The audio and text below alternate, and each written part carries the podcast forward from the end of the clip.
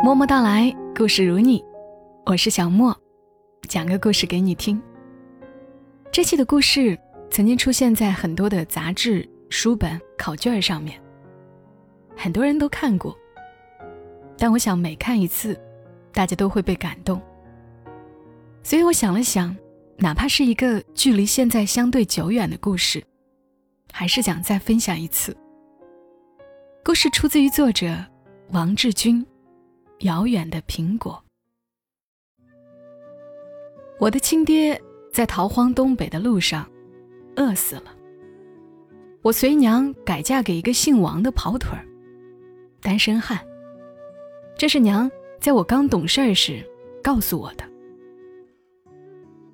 我的后爹虽然一天到晚板着个面孔，但是他的心眼儿不是很坏。当别人说三道四，尤其是多事儿的后奶奶唠叨白养我这个外姓人时，后爹的脸会变得铁青。我和娘瞧见他，连大气都不敢喘。我十岁那年八月节的前两天，在县城钢铁厂上班的三叔回村。当时我在村口看到了他，他拎个提包，直奔钱塘街的后奶奶家。我猜想。三叔的提包里一定有不少好吃的东西。如果他手里没拎那个提包，我也许会上前称呼他一声叔叔，打个招呼。我担心捞个馋嘴坏孩子的名声，没有那么做，而是远远地躲到了一棵大杨树后面。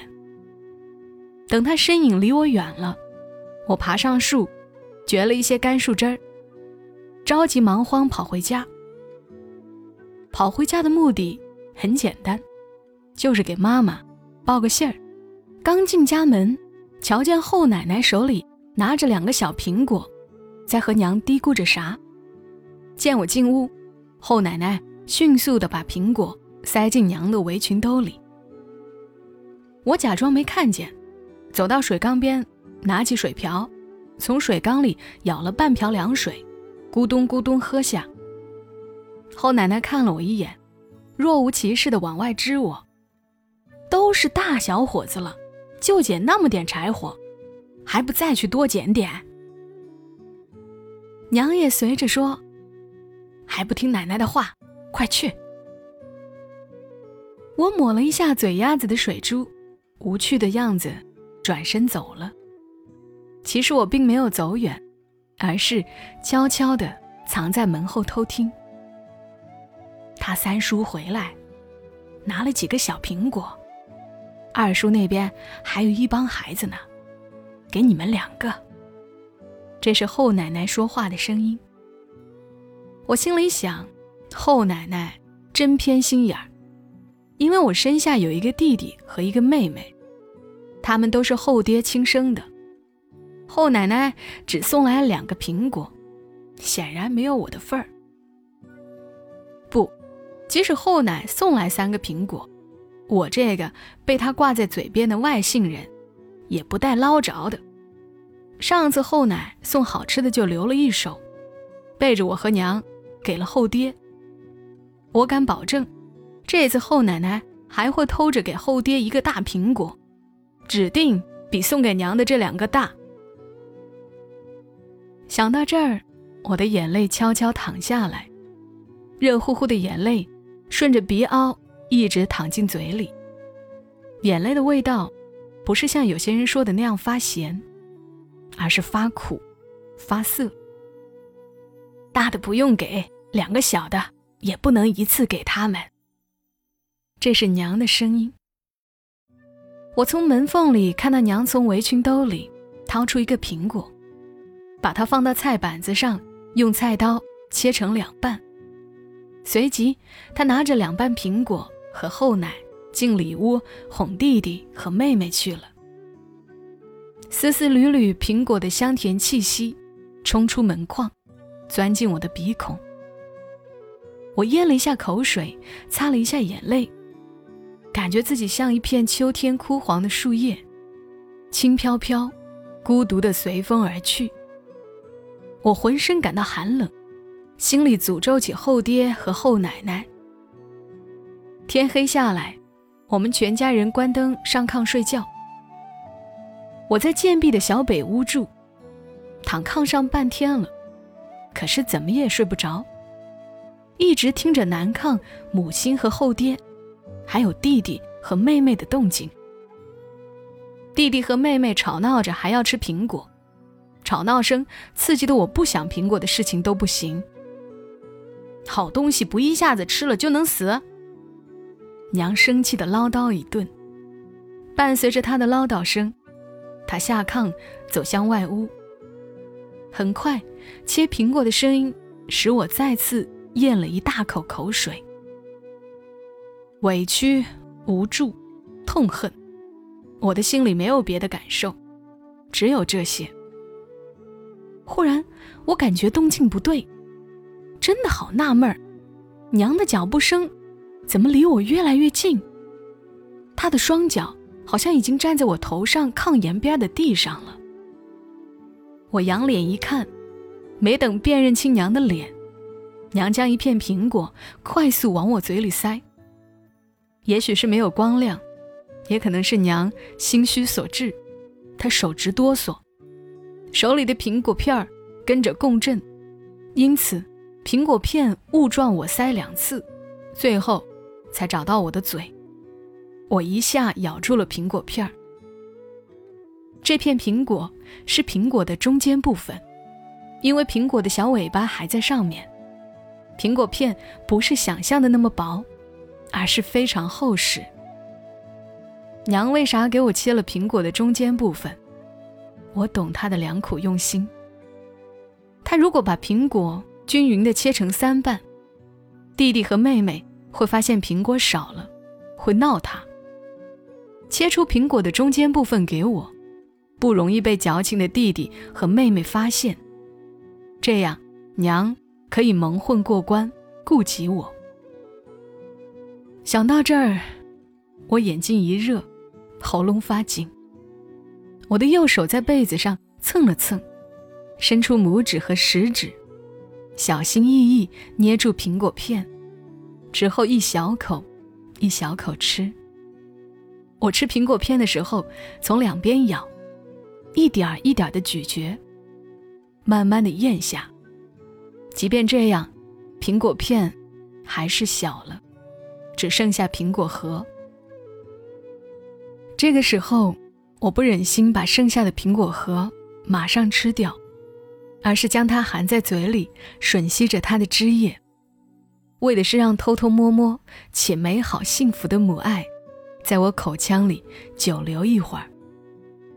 苹果堵住了弟弟和妹妹的小嘴，他们也不闹了。我听到后爹哎了一声，之后，他问娘。没给老大一块。娘回应：“他睡了。”后爹咳嗽着下地，这是他到外屋马桶撒尿的前奏。我把头缩进被窝，想趁这段时间把嘴里的苹果核嚼碎咽下，以防止后爹查看我，验证娘的谎话。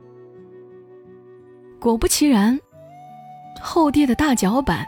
他拉鞋的声音离我越来越近，我快速的、胡乱的嚼碎嘴里的苹果核。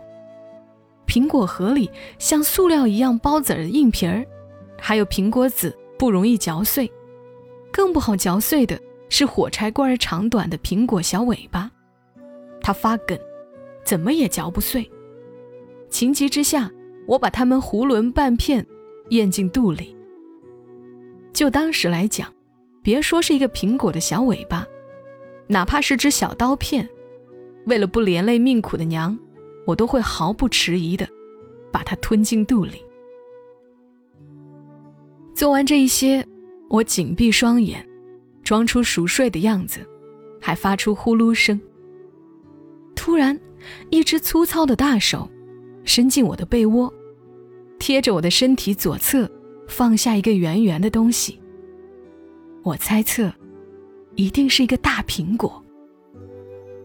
后爹的背影离开后，我一手抓住那个圆圆的东西，把它放在鼻孔闻了闻。果真是一个大苹果，我心一阵狂跳，简直不敢相信这是真的。我把苹果贴在胸口，怎么也睡不着，滚烫的泪水刹那间迷蒙了双眼，并从眼角滚落，浸湿了枕头一角。我嘴狠狠咬着被角，以防止哭出声。我哭母爱的偷偷摸摸，我哭我对后爹的错怪，我哭我苦命中也有甜蜜。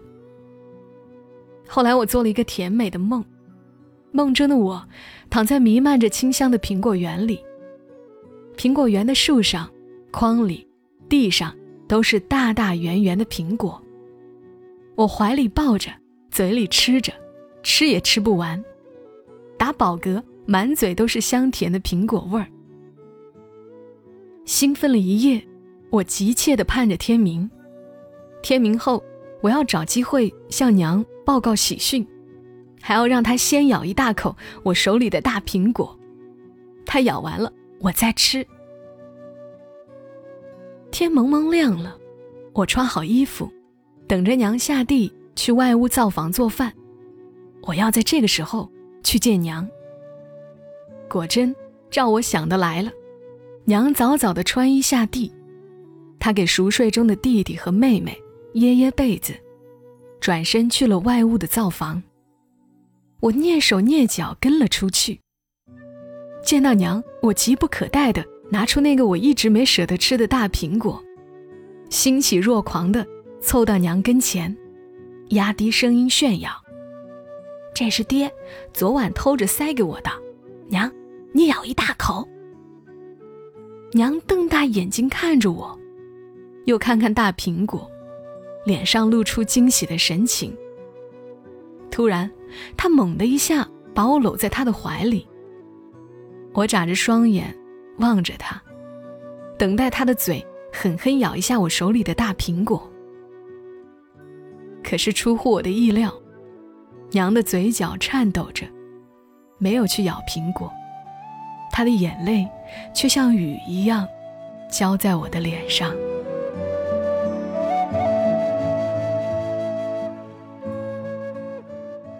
不知道有多少人此刻眼角湿润，这种不言说的爱，往往最真挚动人。谢谢你来听。更要谢谢作者王志军的文字。这里是在喜马拉雅独家播出的《默默到来》，我是小莫。了解节目的更新，准时收听，记得要订阅《默默到来》的专辑。